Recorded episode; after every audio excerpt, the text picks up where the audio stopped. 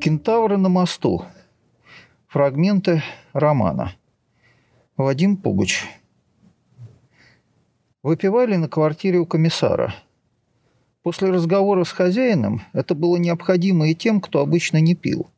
К тому же на завтра осталось несколько пунктов, а это требовало сверхчеловеческих сил. Так думали те, кто собрался здесь. Комиссара мучило чувство, будто он вывел из боя потрепанный отряд. Раненым нужна перевязка, здоровым отдых, оружие стоит почистить, боезапас проверить. Омскому казалось, что грудь у него раздавлена кувалдой. Жанна оживленно рассматривала бутылки числом две, то и дело воспроизводя отдельные реплики хозяина. «Учитель должен быть голодным», — восклицала она, трогая одну бутылку и как бы призывая к возмущению. «Ваша работа должна стать вашей жизнью», и примеривалась к другой. Хозяин умел высказываться афористично, хотя краткостью речи пренебрегал, и подобные афоризмы изрекал часами. Звездочет посмеивался. Главное, он считал, избегать открытых столкновений. Часто крестящийся русский человек по, имени, по фамилии Симпсон и прозвищу «Господи», звательный падеж именительному не помеха, шептал молитву, глядя в упор на гигантскую бутыль дешевого красного вина – о чем он молился, не знал и сам потряхивающий внушительной седой бородой Симпсон. Физик Сансарыч, неторопливый, основательный, часто лукавый, еще чаще серьезный до изумления, изучал этикетку какого-то сомнительного ликера. Алкоголем он не интересовался вовсе, но на ликере значилось, что в его состав входит золото – Вошел артист Фозанов с, четверту, с четвертушкой водки, заранее открытой, схватил свободную рюмку, налил и с наслаждением опростал. «Господа», — произнес, вставая Симпсон, — «и дамы». «И дамы», — повторил он для убедительности, и развернулся к Жанне, присутствовавшей в этом роде пока в единственном числе. Могли подойти жены комиссара и Сансарыча, но, Господи, было не, привыка... не привыкать творить бытовое чудо, выдавая желаемое за действительное. Браки ведь заключаются не только на небесах но и в быту. Одна из желаемых в это время тряслась в маршрутке, другая стояла в тамбуре электрического вагона. Голос Симпсона зазвучал органом. Он обнял бутыль, разлил вино по бокалам и обхватил лапой один из них. «Мы должны это сделать». Что именно, не уточнялось. Все выпили. Сансарыч пригубил. Сразу как-то дополнительно зашумели. «Вот что, дорогие товарищи, мы сегодня тоже слегка перегнули», — сказал комиссар. Хозяин, конечно, уперся, но его можно понять. Он утром переругался с малым, наорали друг на друга, и малой уехал. Малому, второму сыну хозяина, сочувствовали. К тому же комиссар когда-то его учил и считал горячим и искренним. Сам же хозяин, по общему мнению, этими качествами не отличался. А мы при чем? Под руку попались, хмыкнул комиссар. В любом случае, надо набраться сил перед завтрашним, он поискал слово. Продолжение. Да, набраться в любом случае, откликнулся Фозанов, вне очереди опрокидывая еще одну рюмку. Представим такую картину, вставил Господи, откинув голову и широко охватывая взглядом комнату. Мы желаем человеку зла, а сами работаем на него. И зло случается. Мы победили? Нет, зло сказывается на нас. «Давайте похороним», — сказал Омский, классовую борьбу. «Только не вместе с нами». Пускай мертвые хоронят своих мертвых. Этот мертвый нам не свой, включился Сансарыч. Да и кажется, мы еще живы. Завтра посчитаем, проверим, отозвался звездочет. У меня есть тост, начал Омский. Есть тост. И пить тост. Не одно и то же. Назидательно и, судя по всему, не впервые, произнес звездочет. Согласен, их двое. Так вот, одну школку, в которой я работал, дети оформляли к Дню Учителя. И на плакате написали, но не раздельно, и неслиянно опять встрял звездочет и поднял указательный палец. А слитно. С днем учителя. А к чему тут день учителя? День-день. Куда ты его денешь, учителя? У нас тут не день, а жизнь учителя. Так вот, выпьем за то, чтобы нас не сднули, закончил Омский. Все зачокались. Красное лилось в бокалы и прочую подходящую посуду. На скатерти появились первые свежие пятна. Оживление росло. Жанна с неизбежностью становилась центром общего интереса, взгляды устремлялись в ее сторону, и лицо ее начало раскрасневаться. «Что мы все пьем да пьем», — сказала она, допила свой бокал и подставила его комиссару для пополнения. «Расскажите что-нибудь интересненькое». Комиссар, наливая, начал рассказывать. Рассказ комиссара. «Был у меня одноклассник, бокал долит, который влюбился в нашу учительницу. Так, уже интересно. Собственно, мы все были в нее влюблены. Нет, не так. Мы на нее молились, цветы ей носили, запихивали их в почтовый ящик, а он влюбился серьезно. И на выпускном сделал ей предложение. Предложение – единица синтаксиса. А она рассмеялась. У нее сын наш ровесник. Шарман, Шарман. И согласилась. И жили они душа в душу. Где же драма? Но ее сын не очень принял Петра. Так, начинается. Они ссорились, чуть не до драки. А потом случилась настоящая драка. Не между ними, а на улице с какими-то отморозками. Они там оба оказались. И одного убили. Одноклассника, сына, зарезали одного отморозка. Его же ножом. Наши ребята с ножами никогда не ходили. Район хулиганский, но не до такой степени обходились подручными средствами. И Петра посадили за убийство. Жена ему в тюрьму передачи носила, а история мутная. Рассказывает, он чужую вину взял. Догадываюсь, чью. Да, убил, говорят, сын учительницы. Но отсидел Петр. А дальше что было? Учительница заболела и умерла. Сын ее служил в одной части со мной и погиб. Парашют не раскрылся. А Петр стал священником. Попадья у него такая симпатичная, один в один наша учительница. Все выпили за любовь. Жанна даже дважды. Четвертушка Фозанова истекла, и он перешел на ликер. В нем действительно клубилась какая-то блескучая взвесь, но никто бы не стал утверждать, что золото – Правда, раньше золото никто не пробовал. Если оно блестит, почему бы ему не быть таким противным на вкус? Омский пил вино и пытался сообразить, сколько его нужно, чтобы хоть чуть-чуть присуществиться. Жанна снова потребовала историй, но теперь любви ей было мало, она возжелала мистики. Мистическая новелла Омского. Знаете, иду я однажды с дамой. Омский с дамой вообще не катит. С другой стороны, почему нет? А навстречу чудак с ротвейлером. Вот собака. И я в живописных целях говорю, вот, мол, животное, возьмет урод чью-нибудь руку, а рука хруст пополам, и тут у меня ровно надвое разлетаются очки. Пять лет носил, а сказал магические слова, и разлетелись. И все? У этого эпизода есть продолжение. Рассказываю я о нем другой даме. Откуда у него эти дамы берутся, по виду не скажешь. Но и опять произношу это хрусть пополам. Гуляем мы по парку. У меня в руке портфель. Все нормально, полное спокойствие. Пришел домой, смотрю, а в портфеле, знаете, такая пластиковая дуга под ручкой с внутренней стороны, аккуратно так расколота. И не было ни удара, ни звука, ничего. С тех пор, сколько не рассказываю, повторяю хруст пополам, и ничего не происходит. Я уже стал думать, что случайность. А сейчас сомневаюсь. А если у слов лимит есть? Это он про что? Например, три раза на одну жизнь. И кто знает, когда этот третий раз будет и что при этом разлетится. Когда через рельсы перехожу, например, никогда эту историю не рассказываю. Но хрусть.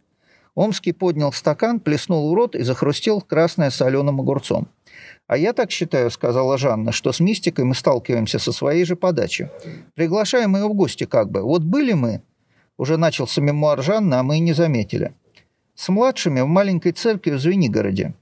Там еще рублевские фрески, от них ничего почти не осталось. И увидеть их можно только с хоров. Просим батюшку местного, пустите на хоры Рублеву поглядеть. Там для этого надо специально дверь на лестницу открывать. Батюшка смеется. Зачем? Что вы там собираетесь увидеть? Царствие небесное? Однако открыл, мы его просили. Поднялись на хоры, глянули на темную стену. Едва-едва контуры фрески проступают. Красок уже никаких нет, конечно. Какие там краски через 600 лет? Тут она остановилась, точно представив этот разрыв во времени и испугавшись ее, застыла с бокалом. 600 лет уму непостижимо. А 500 ближе, а 20, а вчера. Спускаемся, благодарим батюшку, а ко мне подходит маленький Вася и говорит, «Хорошо, что пустили, там и вправду Царствие Небесное, когда еще туда попадешь?» «Ну, за детей», — скомандовал Господи. «Слушайте, сколько лет подряд можно с детьми работать?» — задала Вопрос как-то незаметно заприсутствовавшая жена Сансарыча. И тут ее только и увидели. Сансарыч, впрочем, видел уже давно и подавал всяческие знаки любви и уважения. В нормальных странах можно годичный отпуск брать. Говорят, предотвращает профессиональное выгорание. Вот я вам один анекдот расскажу, вставил звездочет. Анекдоты приветствуются, изрек Господи. Анекдот звездочета. Это сравнительно короткий анекдот. Попадает однажды пророк Иона в брюхо антропоморфного пылесоса – что это Йоркин Пёркин за анекдот такой? И чувствует, что все, конец, хуже ему, чем внутри кита. Вокруг пыль, грязь, бог знает что, и обращается к пылесосу. Из глубины возвах и все такое. А пылесос ему, ну прости, брат, я думал, ты втянулся. Господи, тряся бородой, погрозил звездочету. Кощунничаете, молодой человек. Не такой уж и молодой. Вот я вам сейчас расскажу про то, что такое втянулся. С этого места начинается житие, рассказанное о Господе. Родился один мальчик. В советской интеллигентной семье, между прочим, был он третьим ребенком. Первые пошли по технической части, а он сразу знал, что инженером не станет. Стихи писал, английский язык выучил, потом итальянский, в хоровой кружок ходил, филфак окончил. И все его в храм тянуло. Вокруг жизнь советская, суетная, а ему хотелось чего-то другого, настоящего. Познакомили его с одним очень известным священником. Я фамилию называть не буду, но вы его знаете, он еще мученическую смерть от топора принял. Священник его окрестил, и окунулся наш молодой человек в церковную жизнь по самое не могу. Откуда такой стилек-то, Господи? Праздники там всякие, в хоре опять же поет, церкви помогает. Дальше больше. Ушел в паломники. Два паломничества совершил на Афон и в Иерусалим. Год в Крыму в пещере прожил. Знаете, недалеко от Бахчисарая. В пещерах монахи живут. Такая узкая тропка, вниз 300-метровая пропасть, а он живет себе в углублении, там только лежанкой помещается, за занавеской, летом и зимой. И до того дошел, что стал чудеса творить. Народ к нему потянулся. Знаю две пары, которые долго детей не могли завести, так он действительно помог. И я бы помог, тоже мне фокус, почти вслух пробормотал Фозанов. Наложением рук лечить стал. И вроде как сам убедился, что через него благодать передается. Ну, думает, все, святым стал. Что теперь делать-то? И видение ему было. Отодвигается занавеска, и входит некто, ликом Чорин, и говорит, «Если ты святой, прыгай вниз, Бог поддержит». И что, прыгнул? Прыгнул. Он ведь как решил? Если не прыгну, то значит, как Иисус поступлю, а это нехорошо с Богом святостью равняться. Надо хоть чем-то хуже быть, глупее, что ли, поддаться на уловку нечистого.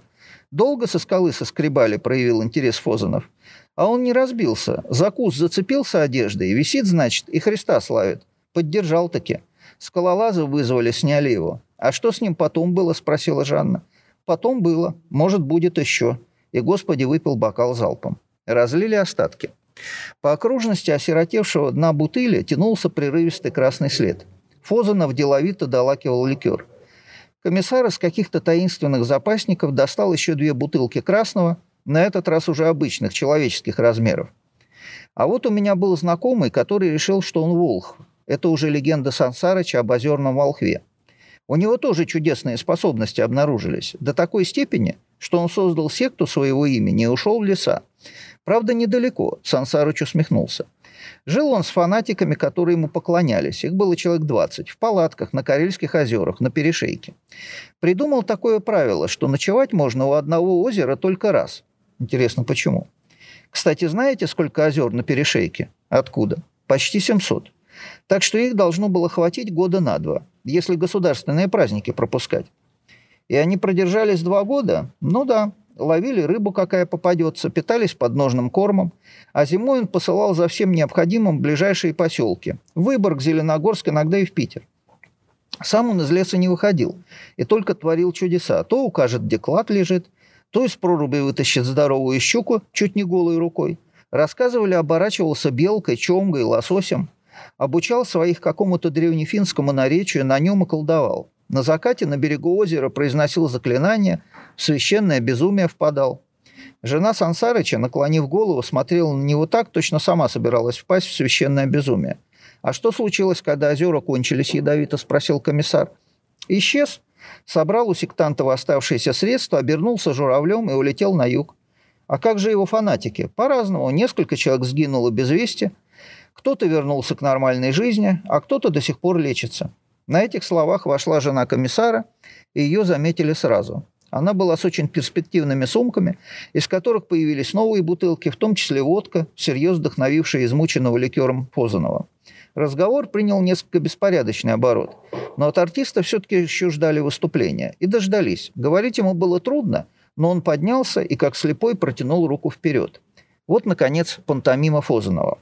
«Я заблудился», — сказал он, — «однажды, в театре. Лицо его три-четыре раза поменялось, будто полыхнув неизвестно откуда взявшейся радугой. Иду на репети, он остановился, но продолжил, поднимая руку, другую руку, цию. Не через зал, из-за кулис, а там дико, нет, дека, вновь остановка, рация, ширмы, ширмы, ширмы, лабиринт из ширм. Выхожу, он двинулся к двери и действительно вышел. Сансарыч рассмеялся первым, остальные подхватили. Истории закончились, но вечер продолжался. Фозанов ощупью добрался до квартиры, но до звонка не дотянулся, только поскребся в дверь. Ликер оказался коварным. Золото и раньше редко кого до добра доводило. Сожительница артиста, лет на 15 старше партнера, нравная хореографическая женщина, приняла его без комментариев. Провела, уложила. Спит Фозанов, пробираясь сквозь лабиринт. Выходит к рампе. Вокруг огни, полон зал публики. Да какой, он хозяин в первом ряду с малым на коленях. Он скрипучая ведьма-литератор. Он главный режиссер со своей длинноногой сучкой завлитым. Ждут от него басни, а он не выучил. Вообще не помнит ни одной басни. Даже название жанра забыл. То есть помнит само слово, но помнит и то, что его не помнит. В зал входит Крылов Иван Андреевич, тяжело, так с усилием проталкивается и растет, растет. «Какая я тебе басня?» «Я башня, башня!» — кричит без зуба. И, обрастая кирпичами и зубцами поверх лба, потрясает палкой. Сансарыч с женой уходил трезвым. Он вообще приходил и уходил всегда трезвым. Уже когда засыпали, жена его спросила, «А кто это твой знакомый волк? Я его знаю?» «Да и я его не знаю. Ты все придумал». А я поверила, слабым наивным голосом, который его так трогал, сказала она. Спи он улыбнулся одними усами и погладил ее по плечу. У комиссара веселье меж тем пылало тем болезненным, возбужденным огнем, который одолевается только усталостью. Господи затеял танцы. Танцевали Жанна и он. В итоге танец принял такое направление, что Господи показалось уместным хватать Жанну за грудь, а она, надо сказать, сопротивлялась, хотя и не слишком упорно. Во всяком случае, пляски не прекращала. Звездочеты Омский смотрели на эти танцевальные затеи без энтузиазма. Звездочет иногда хлопал в ладоши после особенно смелых па. Омский вообще не реагировал, рассматривая их как обязательную программу. Больше его беспокоило, можно ли при повышении градуса изменять красному цвету с белым. Но его личная измена красному стала уже фактом. Мало того, зашла довольно далеко. Комиссар периодически вмешивался в общественные развлечения, дергая Господи за какую-нибудь деталь одежды или тела. Жена его, деловито напившись, пыталась отвлечь комиссарова внимание на себя. Понимала, что никакой серьезной угрозы от Симпсона не исходит. Но просчиталась, беда пришла откуда не ждали. Господи вдруг пошатнулся и, сказав «я сейчас», бодро двинулся в спальню. Когда комиссар с женой пошли за ним, они увидели, что поперек их супружеской кровати лежит большое тело Симпсона. Он заснул, не раздеваясь. «Мать твою!» – оценил ситуацию комиссар. Посидели еще какое-то время, но веселье явно надломилось. Господи не просыпался. Омские звездочеты разошлись по своим квартирам, даже неуемная Жанна ушла домой. Там ее ждали две кошки, сын, дочь, муж – и заначенные граммов 200 коньяку во фляге, если никто из домашних их не обнаружил. Звездочет понял, насколько устал, только обретя тапочки и войдя в свою гостиную. Идти дальше в комнаты не хотелось. Наверное, все спали. Он глянул на диван, тот был плотно занят игрушками трехлетней осютки, подушки скинуты на пол. Осютка одна услышала, что он пришел, и выбежала встречать отца в ночной рубашке, босиком. «Сю», — сказал звездочет, слабее от нежности, — «Сю». Сю смотрела на него очень серьезно. «Я лягу, Сю». И он попытался убрать с дивана Мишку и Чичу. «Ты что, они здесь спят?» – возмутилась Сю. «А я где буду спать?» «Спи на полу». «Нет, это нехорошо». «Ну, тогда спи на диване». Сю принялась стаскивать игрушки по одной и даже попыталась поднять большую диванную подушку. Когда освободилось достаточно места и звездочет стал проваливаться в сон, Асютка растолкала его и спросила, «Тебе игрушку дать?» И сунула ему в лицо куклу Сиси. Звездочет уткнулся в подол Сиси, заплакал и заснул, еще плача. Комиссар с женой растолкали Симпсона. Тот дико огляделся и, не говоря ни слова, ушел в ночь. Омский тем временем успел зажечь свет и раздеться. Потом автопилот выключился. Лежа на спине, литератор наблюдал, как описывает круги лампа, то ускоряя, то замедляя темп. Дальше не было ничего. А после ничего было вот что – Ему стало сниться, что он проспал, и его за это бьют кованым сапогом по голове. Омский прокинулся в нехорошем поту и огляделся, не понимая, на каком он свете. Лампа остановилась и горела ровно. За окном темень. Левый висок болел невыносимо. Омскому вдруг стало неинтересно, который час. Срочно требовалась таблетка. Он совлек неверное тело с кровати, нашарил в тумбочке блистер – торопливо выковырял одну, нет, лучше две, кинул на язык, налил полстакана воды и попытался запить. И сразу понял, что его сейчас вырвет. Желудок не хотел принимать ни воды, ни таблеток. Поколебавшись, может, все-таки пройдет, он сдался, по стенке дошел до туалета и наклонился над унитазом. То, что не успело дойти до кишечника, выходило красочными порциями. После третьего по счету водопада Омский почувствовал совсем другой позыв и обессиленно свалился на стульчак. Он не знал, сколько просидел в санузле. Мятеж в желудке ослаб, основные военные действия перенеслись в висок. Там организм терпел, терпел сокрушительное поражение, мозг был готов капитулировать, но не знал, кому сдаваться. Омский встал и сделал несколько шагов, почти вышел из туалета в комнату, но тут второй фронт открыла тошнота. «Пиндырь, сдохну сейчас», – произнес он вслух. Не сдох, но его еще раз вывернуло. Выходила не пища не эта гнусная красная, а слизь неизвестного происхождения. Следующая попытка оторваться от унитаза и лечь удалась, но объявился новый враг – крупная дрожь. Не жалкая похмельная дрожь, когда только кисти начинают жить своей, ненужной хозяину жизнью, а судорожный озноб, когда трясется все, дергается голова, стучат зубы, ходуном ходят плечи, не находят места локтя, заплетаются ребра, рвется дыхание, а кожу тошнит холодным потом. Проходили часы. Периодически приходилось вставать и плестись в туалет, отдавая лишний, отдавать лишнюю слизь, которая, собираясь где-то внутри клубками, подступала к горлу. Последним аккордом в этой опере рвоты стала желчь. Рот наполнился горечью, и Омский выдавил из себя несколько рыхлых бледно-зеленых комков какой-то невозможной мерзости. Потом наступило относительное успокоение, он забылся. И когда очнулся снова, понял, что выжил. Вражеские части в височной области еще действовали, но не так гибельно. Вдобавок новая пара таблеток проскочила по пищеводу без всякого сопротивления. Через полчаса остались, остались только отдельные следы гражданской войны, сухость во рту, легкий звон в ушах и общая слабость. Теперь он мог встать и идти на работу. Сверка со временем сызнова бросила его в пот, теперь горячий. Совещание шло уже час – да при нынешнем его состоянии не меньше часа ушло бы на приведение себя хоть в какой-то вид. Омский, опоздав на жизнь, вошел в зал советов и понял, что попал во временную петлю. Все было точно так, как вчера. Учителя сидели каждый за своим занятием, Господи клевал бородой и всхрапывал, Сансарыч рассматривал свои колени, звездочет – колени Жанны, Жанна поджимала губы, комиссар поправлял усы, Сумрачная литераторша Герда Семеновна уставилась в одну точку, которая явно находилась за пределами зала. Фозанов походил на птицу, которую выпустили из клетки, но не сказали, куда лететь. Хореографическая женщина просто сидела. Хозяин, разместившись в просторном председательском кресле, очереднями выпускал афоризмы. Омского перемкнуло. Почему-то показалось, что он уже умер сегодня один раз, и все стало неважным. «Простите», — сказал он, усаживаясь и перебивая хозяина. Я тут немного опоздал, но у меня складывается впечатление, что я второй день присутствую на творческом вечере. И посмотрел на комиссара. Тот крутил пальцем у виска. У правого. Болел-то левый, подумал Омский. Смерть малого не изменила хозяина. Никто бы не сказал, слушая его афоризмы, видя его ухмылки, обоняя его дыхание, уверенное в своем праве обдавать собеседника гниловатой волной, что этот человек переживает трагедию. Трагедия, видимо, была не его жанром. Он любил юмористику. Он родился и вырос в Одессе и гордился приятельством с тамошними острословами, приобретшими всесоюзное значение. Наезжающие в питерские имперские пригороды бывшие одесситы непременно совершали тур по его ресторанам. Запив устрицы бокальчиком брюта в парке на берегу славного пруда, они перебирались в маленький зал внутри разрушенной крепостной стены – где их подкрепляли копченой осетриной и разварной севрюжатиной под рюмку другую водки. Затем, после небольшой прогулки, продолжали гастрономический экскурс в новом месте изрядным говяжьим стейком и красным сухим вином в 13,5 оборотов, и, укатавшись в карете среди руины статуй по воспетым Жуковским холмам, заканчивали день в русском терему разгульным пиршеством, в котором было уже решительно все – от смачных кондовых солений до бараньих ребрышек, самогона и брусничного варенья.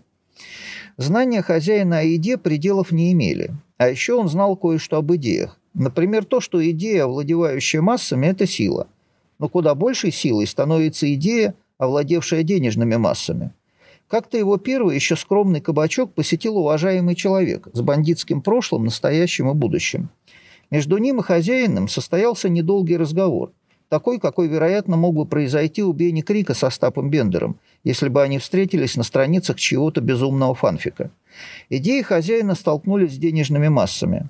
Темная волна широко влилась в светлую реку, и река забурлила и разлилась. Он стал открывать новые рестораны один за другим, и публика в них повалила такая, какой прежде у хозяина не видывали. Модные художники, музыканты, писатели, чиновники, политики. Хозяин развелся с прежней женой, приобрел новую, прикупил небольшое имение на берегу Южного моря, приобщил подросших сыновей к бизнесу, а в пригороде, где жил, построил дополнительный дом.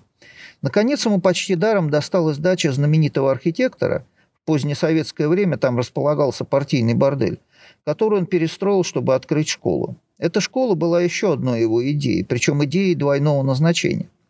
Во-первых, он жаждал славы просветителя. Одна гастрономическая известность казалась ему не соответствующей истинному масштабу его личности. Во-вторых, оплачивая образование 40 мальчишек, хозяин по договору с властью получал в долгую, а по его возрасту пожизненную аренду, еще один исторический объект, о котором мечтал – разрушенный замок. Эти 40 мальчишек становились его охранной грамотой при жизни и пропуском без бессмертия в остальное время. Эти, во-первых, и во-вторых, без конца прокручивались в его круглой лысой голове, пока он занимался организацией пространства вокруг себя. Скажем, хозяин на отдыхе в своем черноморском поместье. Плоское одноэтажное жилье, рассчитанное только на него и супругу, прячется в глубине обширного сада. По обе стороны сада вдоль берега стелится виноградник – Хозяинское вино кисло и шибает дешевкой. Но это свое вино, он малую часть его оставляет в своем погребе, остальное же развозит по ресторанам. Кроме публики повышенного сорта, есть обыкновенные люди, которые выпьют все. В сторону моря смотрит продувная деревянная терраса с скамьями и бильярдом. Тут можно принять гостей, если заедут.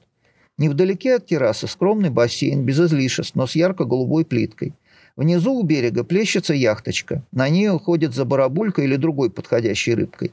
И занят ли он ловлей барабульки, или пробует новый пресс, или вгоняет шар в лузу. Каждую минуту он помнит про во-первых и про во-вторых. А вот хозяин восстанавливает арендованный замок. Здесь стояли четыре никому не нужных голых стены на высоком мыске, которые огибают, сливаясь в живописное озерцо, две речушки. Одна почище, другая погрязнее и повонючее.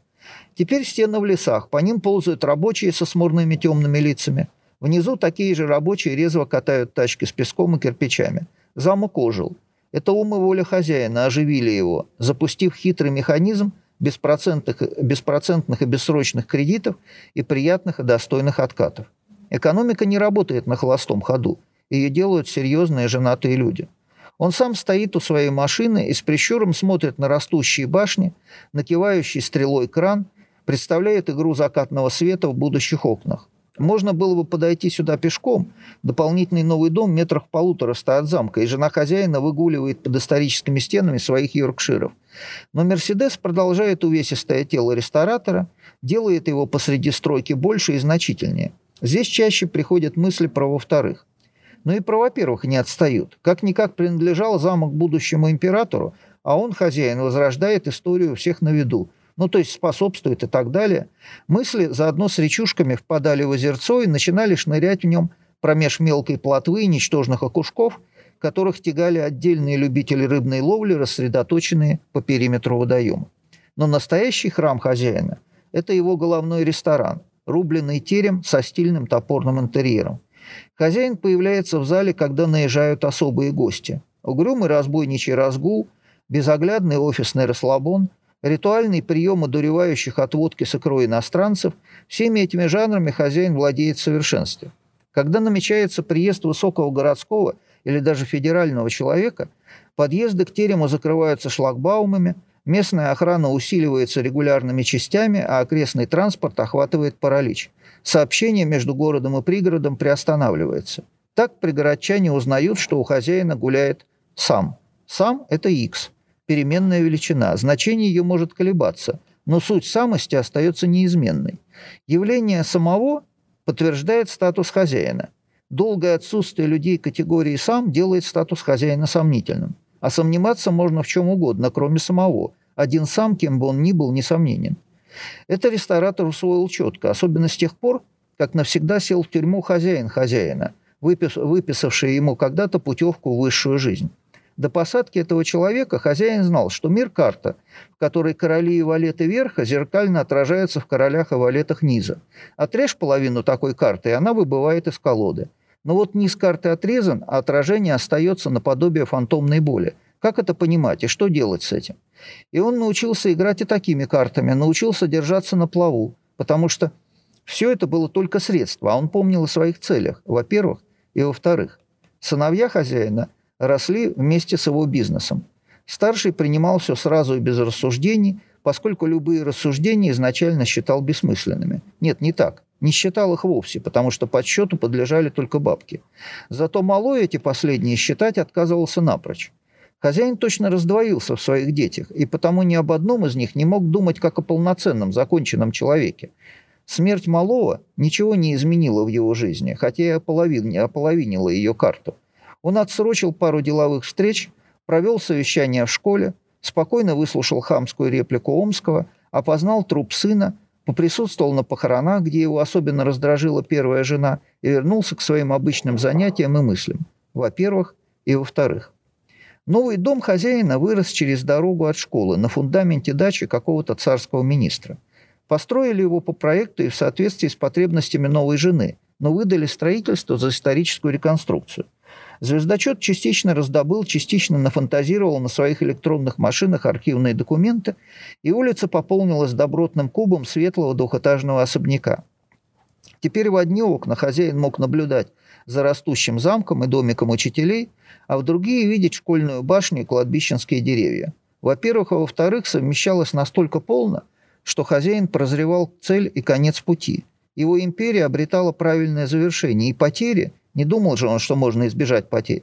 Входили в себестоимость конечного продукта. С появлением нового дома он мог чаще бывать в школе. Вокруг шустрили мальчики, обязанные ему всем.